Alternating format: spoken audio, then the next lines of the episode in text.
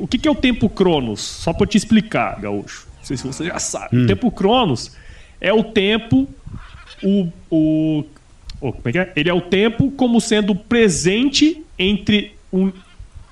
Pera aí, cadê? Pera aí. Ixi! Ixi! Bora. Pode deixar, senhora. Pode deixar.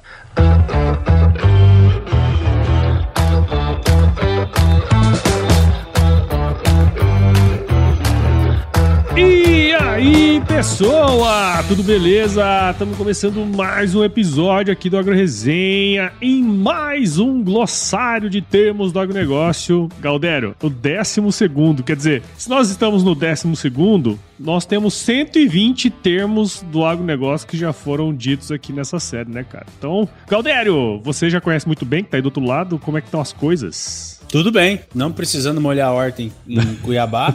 Nenhum Porém- lugar, né, do Brasil, praticamente. Não, pô. Lá, lá no meu pai e minha mãe vão perder a Ah, safra de novo. Mais um ano. Ah, Mais mas um o Sul ano. é outro país. É, é, isso é verdade. isso é verdade. Mas tudo certo, tudo bem. E por aí, tranquilo? Tirando as coisas ruins, o resto tá bom, né?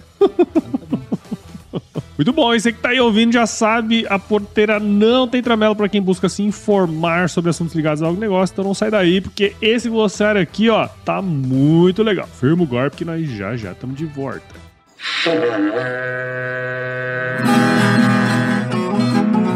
Bom, você já deve ter ouvido a máxima de que é o olho do dono que engorda o boi, certo? Isso é verdade até certo ponto, afinal, só olhar não adianta nada ser uma boa direção. Com base em valores como honestidade, qualidade, inovação nos produtos e excelência no atendimento, a Nutripura, que há quase 20 anos atua no segmento pecuário, te dá essa direção, oferecendo os melhores produtos e serviços aos pecuaristas, garantindo resultados positivos não só no campo, mas principalmente no bolso. E eu digo isso não é da boca pra fora não, afinal eu trabalhei lá, cara. Eu vi com meus próprios olhos a competência técnica e o cuidado com o negócio do cliente. Saiba mais sobre a Nutripura em www.nutripura.com.br e fique ligado nos artigos que saem no blog Canivete, que na minha opinião é o melhor conteúdo sobre pecuária de corte que você vai encontrar na internet. Siga também a Nutripura nas redes sociais, é só chegar lá no Instagram, Facebook, Twitter e YouTube e fique atualizado sobre o que há de mais avançado na pecuária. Nutripura, o produto certo na hora certa.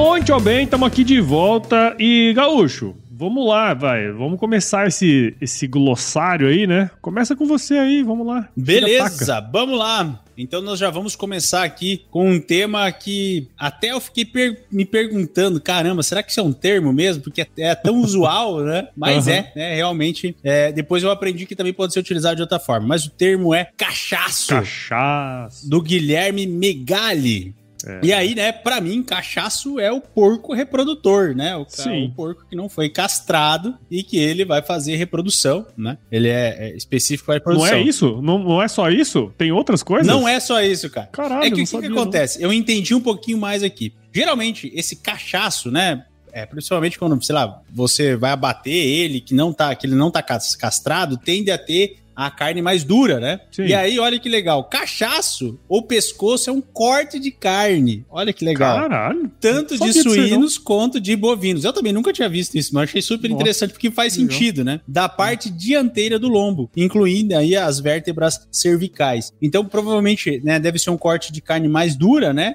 E aí deve ter, isso é eu que tô imaginando, né? Aham. Devem ter associado isso à parte do cachaço, que tem também com a carne mais dura, né? Mas o interessante é que o cachaço é o reprodutor, né? Da mesma forma que tem o touro e o boi, né? O touro é o cachaço dos suínos. Aí, que doideira. Bom, eu- eu- eu- quando chegou o termo, eu imaginei que fosse só esse lance aí do. Do cachaço, né? Do, do porco aí, reprodutor aí. Mas eu não sabia que tinha esse lance do, da carne, tem um corte. Tá louco. Também não, também não, também não. Mas eu achei super interessante e faz todo sentido, É, né? Com a, a relação com, com a carne de cachaça. Pelo menos o Legal. que eu imaginei que fosse isso. É, suposições de Ângelo Zelani. Supositórios. Sempre tem. Não, aí não, né?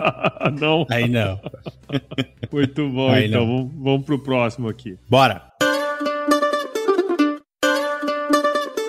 Muito bem, ó. O próximo, cara, vou falar aqui. Quem mandou foi o nosso querido amigo Rogério Matsuda, que sempre participa com a gente aqui, né? O Instagram dele lá, rogério.matsuda5. Ele mandou um termo muito legal. Quem quiser descobrir como é que que é o dia a dia de um tirador do de leite, leiteiro. é só seguir o Rogério Matos. Quando eu tô com vontade de uma nostalgia aí, eu só dou uma olhada nos stories dele lá, pronto. E é legal, ele participou semana passada do episódio do podcast do, do Patrone, Patrone. É, Essa eu vi, eu vi lá, eu vi lá. Legal. Muito bom. Bom demais. Bom, e o termo que ele mandou, na verdade é uma sigla, né? Que é ILPF. Eu acredito que você já deva saber o que é essa sigla, né, Galdério da Fronteira? Inclusive, temos uma, um, umas aulas na Escola Agro que Aí, a gente ó. fala sobre ILPF. Legal, legal. Olha só. Para você que não sabe, tá vivendo em Marte nos últimos 15 anos, ILPF significa Integração Lavoura Pecuária Floresta. Aí, ô Galdério, eu fui lá buscar uma definição na Embrapa, né, cara? A Embrapa, ela define é, ILPF como uma estratégia de produção sustentável que integra atividades agrícolas, pecuárias e florestais, obviamente, né? Em áreas comuns, em cultivo consorciado, em sucessão ou rotacionado, tá certo? E a ideia desses sistemas integrados aí, basicamente, é intensificar e compartilhar os benefícios gerados aí pela essa sinergia, né, dessa integração das diferentes atividades aí que elas são combinadas. E aí, é legal a gente trazer também que o ILPF, ele é dividido em quatro modalidades, né? A gente sabe que tem integração lavoura, pecuária, floresta, essa é uma das modalidades também chamadas de agro-silvipastoril, mas tem outras como a integração lavoura, pecuária, o sistema agropastoril, integração lavoura-floresta, ILF, ou Silvia Agrícola, e integração pecuária-floresta, ou silvipastoril, né? Então, quando a gente junta esses, essas quatro modalidades, é o que a Embrapa define como sistemas né, de integração lavoura, pecuária, floresta. E aí, juntando todos esses sistemas, tá, Gaúcho? É, é, estimado, foi estimado na safra 2021 que existe quase 17 milhões de hectares e com potencial de chegar a 48 milhões de hectares no Brasil todo, né, cara? E, e, muitas, muitas dessa, dessa aplicação, dessa estratégia, tem a ver com a incorporação de áreas improdutivas, especialmente pastagens degradadas, né? Aí, esse, esse mesmo artigo aí da Embrapa, ele cita vários benefícios do ILPF, né? Vou falar alguns aqui. Aumento da produção em uma mesma área, quer dizer, você está colocando várias, é, várias atividades da mesma área, então você está aumentando a produtividade dela, né? A produção por área. A diversificação de fontes de renda, né? Então, se você está trabalhando com agricultura, primeira e segunda safra, boi, e tem ali ainda uma área de eucalipto, coisa assim, né? Enfim, você está diversificando a sua renda. Em tese, você melhora o aproveitamento dos insumos, tem uma, uma questão também voltada para os aspectos do solo, né? Tanto químico como físico e biológico. Disse também da melhoria do bem-estar animal, enfim. Quando você faz um negócio como esse, você aumenta a necessidade de gente também, o que gera emprego e renda no campo, né, cara? Então, é, existe uma, uma, uma questão aí muito interessante, né, Gaúcho, sobre esses sistemas, é, sobre a redução da necessidade de novas áreas, recuperação de áreas degradadas, né, é, mitigadora de emissões do efeito, do, de gases do efeito estufa, né? Inclusive tem uma, uma modalidade no plano ABC que fala justamente disso, né, de sistemas integrados de produção. Então, é, é, é um sistema, acho que eu poderia dizer que é até meio que tupiniquim, né, cara? O negócio tá sendo é, construído e muitas das coisas que a gente sabe de, em termos de ciência hoje já tem sido estudado aí há alguns anos, né? Ainda que seja um, um curto período, ainda tem muita coisa para acontecer, né, cara? É bacana isso, porque a gente tem uma Embrapa específica para estudar isso, Exatamente. né? Que é ali de Sinop, né? Sinop. E que vem avançando muito é, com novas tecnologias e a forma de fazer essas integrações e extrair ao máximo da terra, né? Para poder deixar ela cada vez mais produtiva. E é interessante, cara que o Rio Grande do Sul se destaca como um dos principais locais, né, desses 17 milhões de hectares, aonde tem algum tipo de integração. Aí não necessariamente a ela né, completa com sim, sim. A, a floresta. São, são essas quatro modalidades, né? Isso, isso. Mas praticamente no Rio Grande do Sul a gente tem muita pastagem, né, principalmente de inverno, né, uhum. onde tem integração soja e depois tem a pastagem e também, né, tem integração junto com a floresta em alguns lugares. Mas é algo que está sendo muito estudado e novamente é pioneiro no Brasil, né, cara? É de tecnologia brasileira e que tem um potencial bem interessante é, e está sendo explorado, né, pela Embrapa. Tem um monte de, de, de parceiros, né? Quando a gente trabalhava no IMEA, a gente tinha, né, uhum. fazia toda uma parceria lá com eles e são, é, tem bastante pesquisa sendo produzida. Só que como é uma pesquisa que demora anos, né, a gente ainda, e a, e a, e a Embrapa lá é super nova, a gente vai ter um bom tempo ainda pela frente para a gente colher os frutos, né, tanto da, da parte de tecnologia a campo quanto de resultados econômicos disso. Mas as preliminares são bem animadoras, né? E tem gente fazendo isso há muito tempo também. Então é, é super legal, é um tema que, que, que, é bem bacana. Eu diria que até não é negócio que leva anos, não. É um negócio que leva décadas, né? Porque você tá falando aí é. de, de sistemas, por exemplo, integrados com floresta, né? É, com teca, tem com eucalipto. Planta que demora. Árvore que demora 10, 15, 20 anos para ficar no ponto de colheita, né, cara? Então. Tem muita coisa ainda para ser estudada, mas como você falou, tem muita coisa já boa sendo feita, né? Estudos saindo aí, eu acho que é, é, é, bem legal. Eu quis trazer esse termo aí justamente para a gente discutir um pouco disso aí e lembrar um pouquinho daquela época do IME também, que a gente fazia os levantamentos de custo de produção dos sistemas integrados e tudo mais, né, cara? Então, bem legal aí. Vamos pro próximo, Galdério. Bora!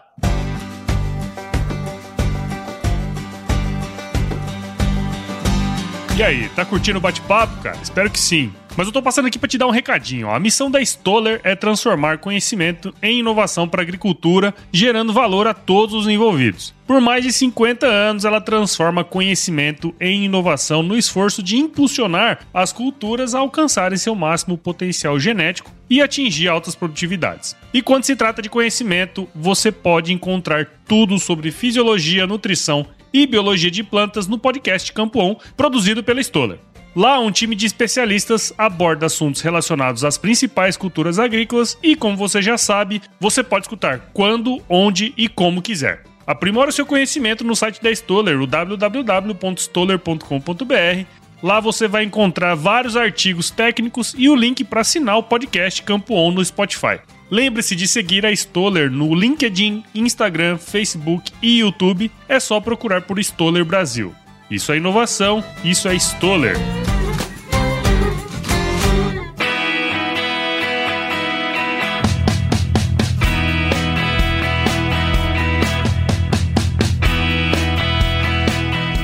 Paulo aqui só quero deixar claro que ele deixou todos os que tem alguma coisa de, de reprodutor, de alguma coisa, ele deixou comigo aqui os, os, os termos, né? Mas vamos para mais um aqui. rancoio. Sabe o que, que é um, um bicho rancoio? Um bicho rancoio. Tem, é, um animal pior, rancoio. E o pior, sabe o que, que é? Tinha um cara lá na Exalc, da saudosa República Pingapura, da mesma do poste do Makoto, que chamava, uh -huh. chama rancoio, né? Ele ainda é vivo. é o bicho rancoio. É, agora explicar o que, que é vai ser.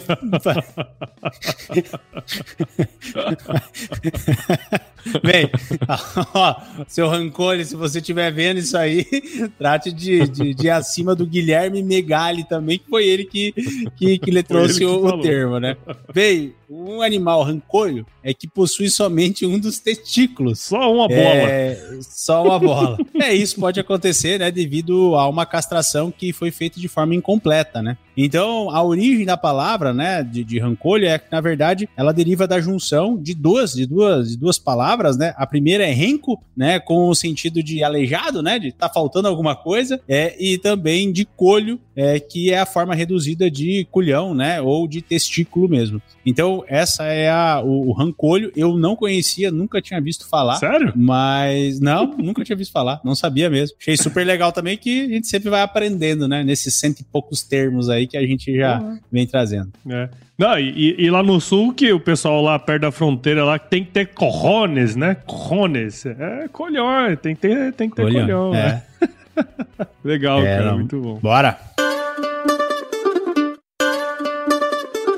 Quem mandou este termo que eu vou falar aqui agora foi meu querido amigo Caio Zitelli, o arroba Caio Zitelli lá no Instagram, né? Ele mandou um termo chamado verruma, gaúcho. Já ouviu falar desse termo? Não. Verruma, verruma, verruma. Olha só, não é verruga, tá? Não tem nada a ver com, com isso aí. Verruma é uma ferramenta, cara. É uma ferramenta de aço ou na, antigamente nem sei se era de aço, que ela é feita para furar madeira. Pensa numa num saca-rolhas. Pensa uhum. num saca-rolhas. Ele é tipo um saca-rolhas, só que inteiriço de aço. A ponta dele é, tem, tem um tipo um parafuso assim. E aí você vai girando ele fazendo. Quim, quim, fazer Tu o barulho. eu já fiz muito isso, eu só não sabia que era esse o nome. Chama verruma. É uma furadeira na mão. Exatamente, é uma furadeira na mão. Exatamente. A definição dela é basicamente assim, ó. Geralmente em forma de T, cuja haste maior, lavrada em hélice, termina em ponta como um parafuso.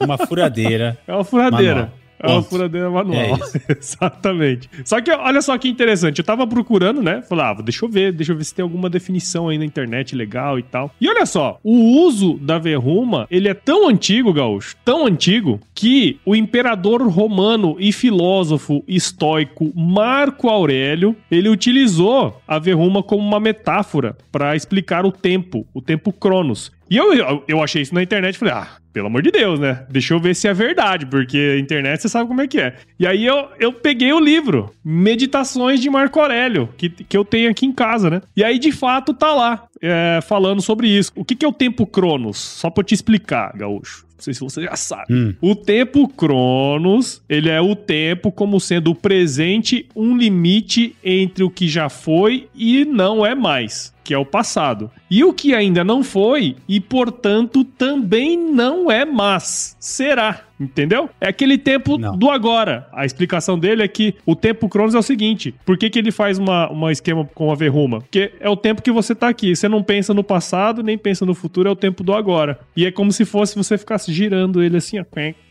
Quém. É, Esse realmente é o tempo, do Cronos. agora, porque tu. É, é, é é estressante demais aquilo lá. Meu Deus do céu. Exatamente. Você não pode.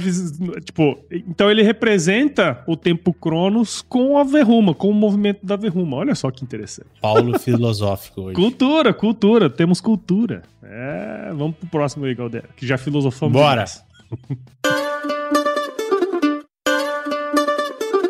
O termo aqui é um que eu uso semanalmente, vai? Ou muito frequentemente. Foi embora o boi com a corda, do nosso amigo Pedro Maia. Do canal Estrada de Chão. Isso. É, arroba por Pedro Maia no Isso. Instagram. Se foi o boi com a corda, então, né, é usado principalmente lá no sul do país, quando perdemos o controle de uma situação, né? Só pra explicar, né, o momento em que o boi foi, que tu ficou sem a corda, que ele tá com a corda, acabou, você perdeu o boi e a corda também. Quem faz as Então- provas de laço aí já sabe, né?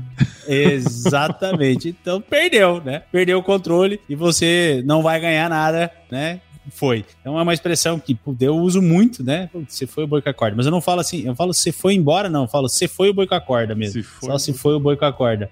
Ele... Mas é interessante saber, né? Que bastante gente não conhece o termo aí. Mas legal. Aí, se, boi, se foi o boi com a corda. É, eu diria que no sul fala-se muito, mas em outras regiões também. Aqui fala bastante. O Pedro, por exemplo, ele é lá de, Goiá, de Goiás, né? Então Goiás. essa Uhum. é uma, uma expressão bem, bem comum, assim, usual, né, cara? Muito bem, então, Galdério, vamos pro próximo aí. Eu vou aproveitar que você falou uma expressão e não somente um termo, uma palavra, né? Eu vou pegar uma expressão aqui também, né? Que quem mandou pra Manda nós foi o nosso querido amigo Diego Pelizari, do arroba agro de respeito. Ele mandou uma frase, né, que a gente fala muito também, que é cada enxadada uma minhoca. Boa. E, e é interessante, cara. Eu fui buscar, óbvio, não tem uma baita explicação pra explicar o que, que significa e tal. Mas eu achei interessante, porque eu fui buscar uma definição aqui na internet e ela fala uma coisa que, sinceramente, a hora que a gente parar pra pensar, eu falo assim, pô. A gente até usa nesse contexto também, né? Mas na internet tem uma definição assim, ó, que expressa que no agir se faz de maneira dura e ríspida e produz resultado bruto sob a forma de pancada figurativa ou literal. Eu achei, eu achei muito pesada, né? Porque assim, se a gente pega um zagueirão lá, né? Um zagueirão daqueles brutão, tipo o Moser do, do passado. Cada enxadada era uma minhoca mesmo. Mas a minha, Toda vez o a cara. minha interpretação é bem diferente. É, então, a minha é no também. sentido de ganho. É no Exato. sentido de ganho. Né? Exato, e cada coisa que eu exato. faço, eu tô tendo um ganho. Ou seja, eu tô pegando uma minhoca. Cada enxadada é uma minhoca. Eu também tinha essa, essa visão. Mas na hora que a gente para pra analisar, em algumas situações, tipo essa, assim, a gente fala isso mesmo, eh, também, né? E aí eu achei um artigo super legal de um cara aqui, é, do Josafá Marcola, uma coisa assim. Josafá Mar Marcola, uma coisa assim. Que ele escreve, né? Cada enxadada uma minhoca e ele faz um, um artigo bem interessante. Ele fala assim, ó. Antigamente, só se pescava com minhoca, né? E para isso, o cara, o pescador lá, enfim, ele, ele saía com a enxada. Você já fez isso várias vezes, né, Gaúcho? Saía com a enxada. Sim, muito, muito, muito. Ia muito, até muito. pro pasto lá, onde que é que tinha minhoca. Você enchia a latinha de minhoca e depois você ia lá, botava no anzol e ia pegar peixe, né? Uhum. E aí ele fala uma coisa que eu acho interessante também, assim, ó. Quando a terra era boa e você tava com sorte e tinha experiência, cada enxadada era uma minhoca. Quer dizer, você fazia aquilo ali com maior produtividade. Você pegava as minhocas mais rápido e isso caracteriza um cara que, né, tem, é, é, tem uma produtividade, uma experiência maior, né, cara? Então, no fim das contas, isso aí mostrava pra gente um processo com eficiência, né? Um processo com eficácia, né? E aí, pô, eu, eu fiquei analisando assim, cara, olha só como que a gente pode transformar o, uma, uma expressão, né, cara, do, da maneira como a gente quer, né? A gente pode transformar numa coisa, uma coisa boa numa coisa ruim.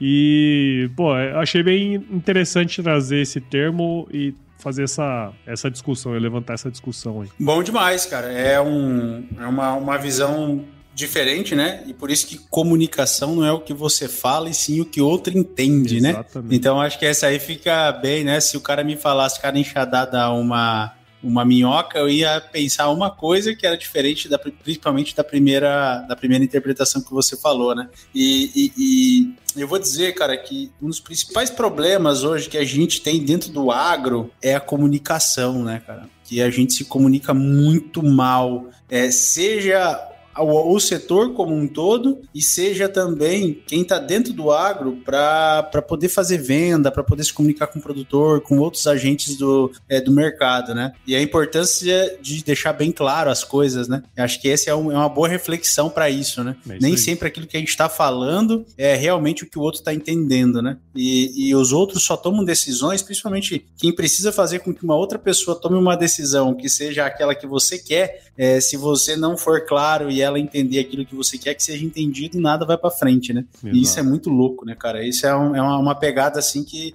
que eu acho que é o grande desafio, né, de todo mundo é conseguir é, ser entendido, né, da forma é correta e sem gastar muito tempo e energia. Exato. Tem esse ponto aí também. Mas eu lembro que eu vou falar agora pela primeira vez publicamente, né, que eu vou ser pai do terceiro filho. e eu lembro que eu falei pro avô da minha esposa que aqui comigo cada enxadada era uma minhoca, entendeu?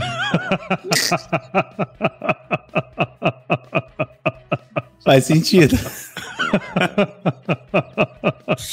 eu vou, eu vou mirar, me me poupar de ter que. É, vou poupar o público, na verdade, é, de, de, de, comentar essa fala do Paulo, porque senão ia ficar feio para o público, né? Eu sei que tem muitas mulheres aqui também, mas vai ter um monte de gente que vai ficar com muita vontade de dar essa resposta, que eu não vou dar. Dão lá no direct depois, quando vocês verem a, a, a o podcast. É isso aí, cara. Vai lá pro próximo aí, Galdé. Bora lá.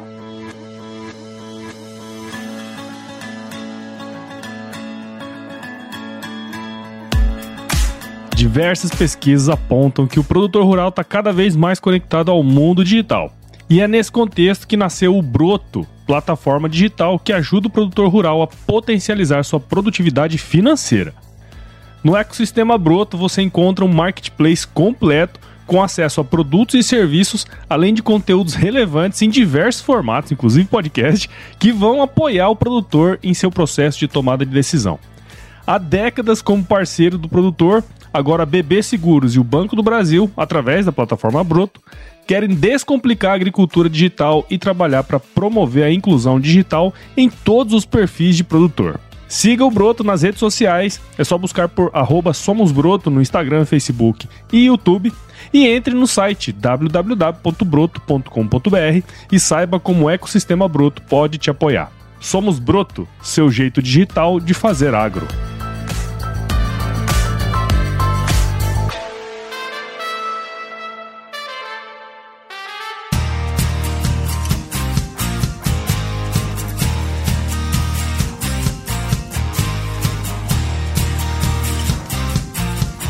Bem, esse aqui é um tema que eu acho que até a gente já falou, mas como é do nosso amigo Bida Amaral... Será que a gente falou? Eu, eu fiquei na dúvida, cara. Eu acho eu que sim, mas dúvida. não tem problema, vamos falar de novo. Ah, foda-se. É, o arroba Bida Amaral, inclusive, né, quem quer, quem quer, quem tá começando a fazer exercício físico, que quer mudar de vida, siga o Bida, né? O Bidão tá lá, ó, todo Exato. dia na, na luta, na luta. Bom demais. Bem, o tema é soqueira. soqueira. Então, o que, que é uma soqueira?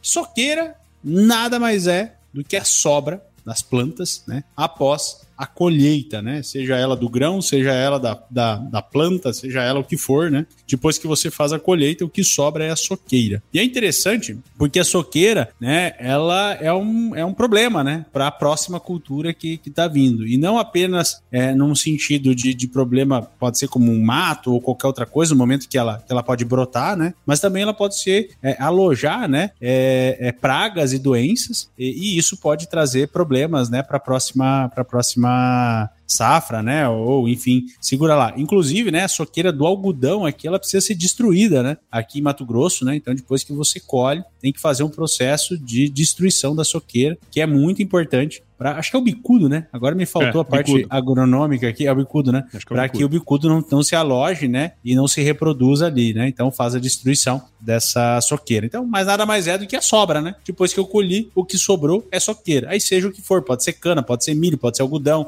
né? enfim, o que sobrou ali no pós-colheita, né? Que fica junto aí, que fica vinculado às raízes. É isso aí. E, e, na cana isso é mais proeminente, né? Porque existe a cana planta e a cana soca, né? A cana soca é a cana depois do primeiro corte. Então é onde tem a soqueira da cana, né? e, mas é legal, cara, você falar esses outros aspectos também, né? Porque assim, quando a gente fala soqueira, a gente lembra só da, da cana, né? Eu, pelo menos, quando lembro disso. Eu lembro só do algodão. Eu só lembro da cana. Por isso que eu falei. então é legal trazer esses outros aspectos aí também, né, cara? É, é que aí no caso da cana, né? Isso para culturas anuais, né? No caso uhum. da cana, que pode ser uma cultura, né? É uma perene, cultura né? perene, né? É uma cultura, é. Ela vai. Vai. vai é dali que vai surgir a nova planta, né? Então é, é ótimo, na verdade. Né?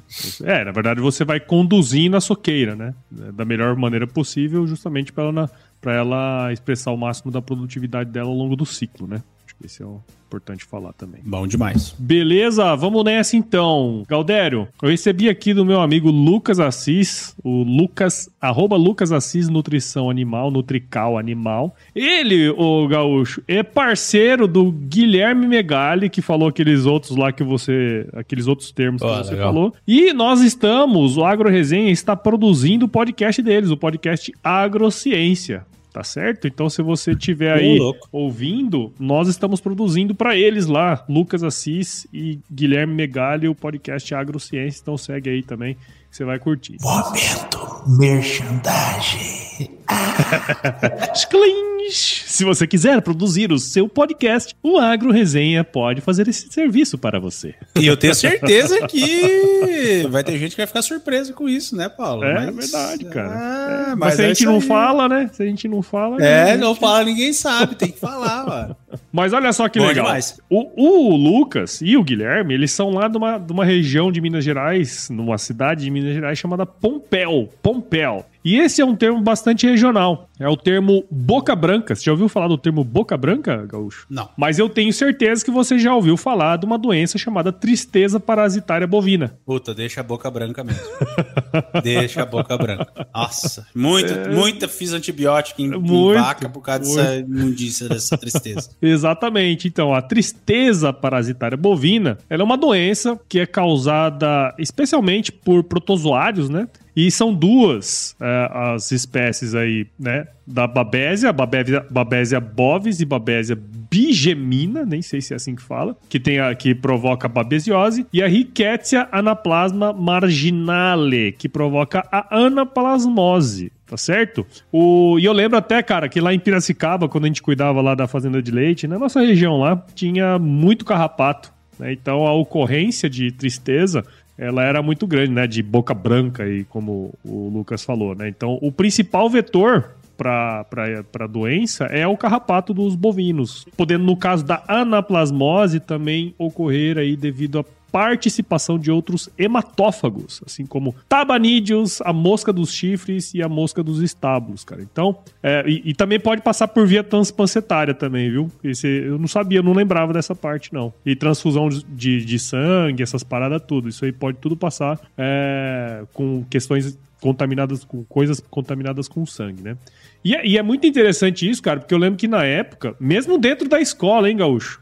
Às vezes se perdia bezerro, né? E a gente. A lição que a gente dava justamente pros estagiários, né, para nós, era justamente assim: ó, se você não estiver olhando direto, meu amigo, vai perder mesmo. E aí, a hora que você for pro campo, você vai ver é. o tanto que isso é, é importante, né? Então, esse cuidado, né, cara, de estar tá sempre no bezerreiro, observando, né?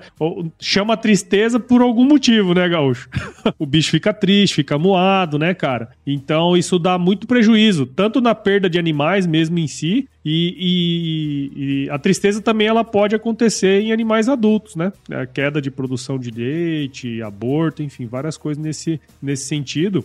E ele afeta muito o desempenho dos animais, né?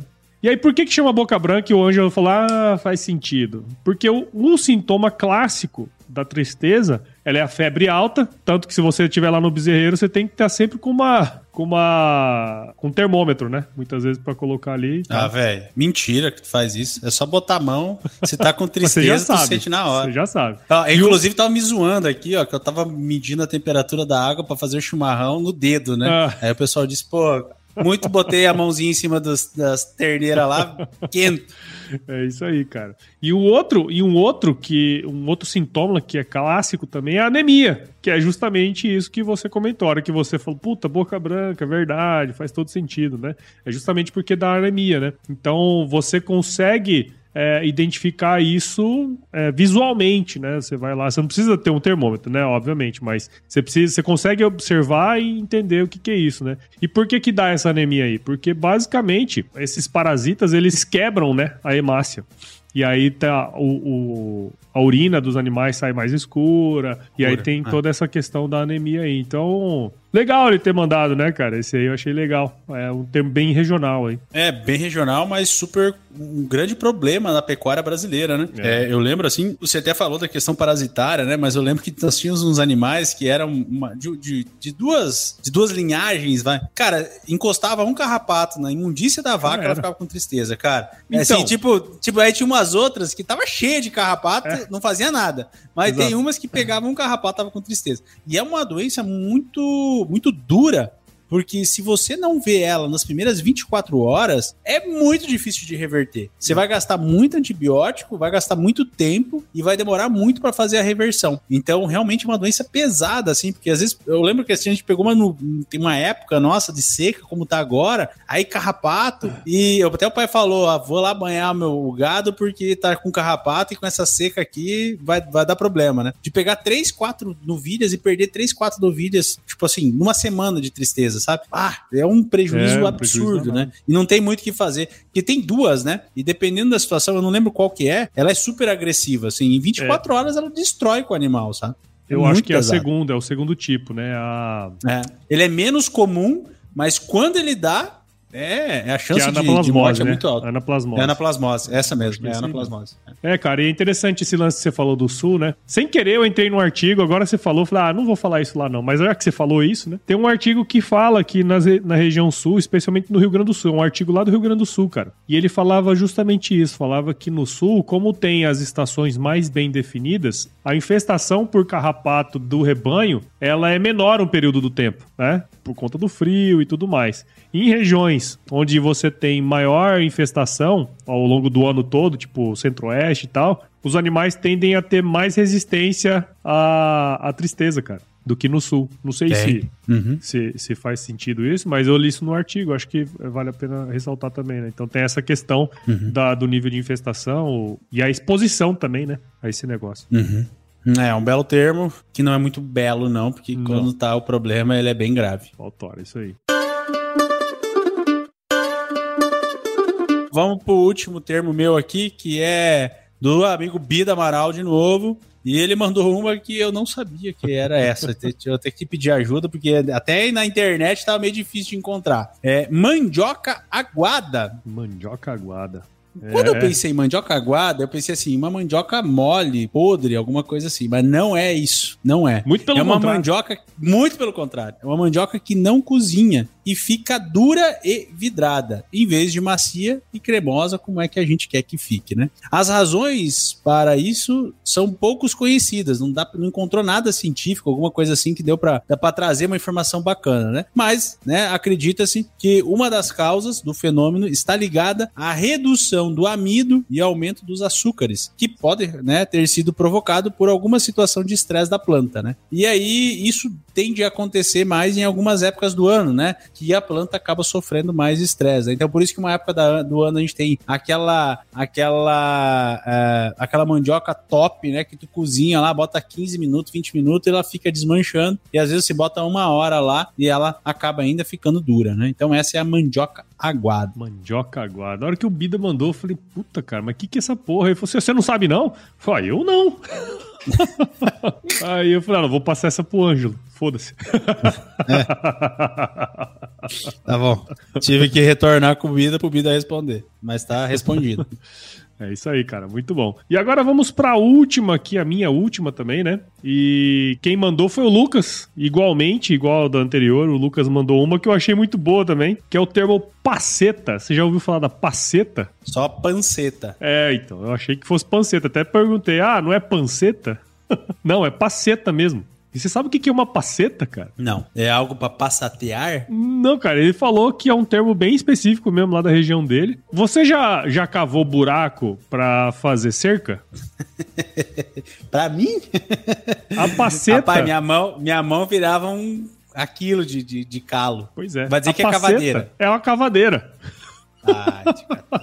Paceta. Verdade, cara. Ele falou que ele, ele conhece a cavadeira por paceta a vida inteira, conheceu a vida inteira por paceta. E aí, quando ele saiu lá da região dele, acho que não sei se ele foi estudar, alguma coisa assim, quando ele saiu da cidade dele para morar em outra região, que ele descobriu que, que o pessoal Ninguém chama de cavadeira.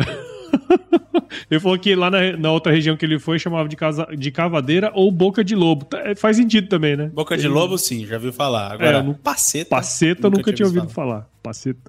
É. Ah, ó, o Lucas mandou dois termos top aí também, cara. Legal pra caralho. Gostei. Bom demais. Gostei. Esse, esse, esse, esse glossário ficou doido. Não, os termos, os termos ficaram bons, hein? Os ouvintes se puxaram, né? Como a gente puxaram, se é, puxaram. É isso aí, cara. Ficou bem legal. Gostei bastante aí de, de todos. Então já quero agradecer vocês aí que mandaram os seus termos, né? Quem mandou aí, ó, foi o nosso querido amigo Rogério Matsuda, o Caio Zitelli, o Diegão Pelizari, o Lucas, o Guilherme Megali, o Pedro Maia e o Bidão, cara. Muito obrigado aí, turma, vocês que participaram desse Valeu. episódio. Espero que vocês possam participar aí dos, dos próximos, né, Gaúcho? Muito bom. Sempre bom quando tem esses termos diferentes, assim, que a gente precisa dar nossos pulos para conseguir interpretá-los. É um bom sinal. Muito bem, é isso aí. E para você que ouviu esse episódio até agora, tenho certeza que você viu valor nele. Pelo menos você deu pelo menos umas duas risadas, eu sei que você deu aí, tá certo? Então, considere compartilhar esse episódio com alguém que vai se beneficiar ou que vai curtir esse conteúdo aqui. O podcast ele cresce na medida em que você participa junto com a gente dentro desse processo. Então, assine o Agro Resenha em qualquer agregador de podcast, Apple Podcasts, Google, Spotify, Deezer, Castbox, a gente está presente em todos os agregadores. Siga a gente também lá nas redes sociais, no agroresenha, no Instagram, Facebook, LinkedIn e Twitter. E entre lá no nosso grupo do WhatsApp, no nosso canal do Telegram, o link está lá no nosso site, nosso site novinho em folha, o www.agroresenha.com.br. E escreva para a gente também para contato.agroresenha.com.br se você quiser sugerir entrevistados, mandar um oi pra gente, a gente adora receber ois. E nós fazemos parte da rede Agrocast, a mais bonita e fofa rede de podcasts do agro do Brasil. Então, se você quiser ouvir outros podcasts do agro, é só colar lá em redeagrocast.com.br. Galdério, mais uma vez, hein, cara, missão cumprida. Foi meio em cima da hora, mas deu bom, né? Deu bom, deu bom. Só não é fofa, viu? Não é fofa. É fofa. Não é mais fofinha. fofinha. É fofinha. Não fofinha. é fofinha. Não fala assim. Fofinha. Não é você falando fofinha. Vou falar com voz de radialista, tá? Isso. Vai lá então. Então faz de novo com voz de radialista. Fofinha. tá bom. Tomar banho na soda. Galera, fica com Deus, tudo de bom pra vocês. Se chover, não precisa molhar a horta, não, hein? Obrigado, forte abraço. Tchau, obrigado.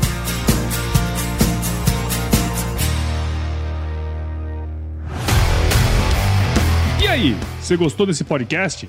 Se gostou, considere compartilhar esse episódio com alguma pessoa que irá se beneficiar desse conteúdo e nos ajude a alcançar ainda mais pessoas. O roteiro e apresentação desse episódio foi do Paulo Ozaki, a produção do Agro Resenha e a edição do Senhor A.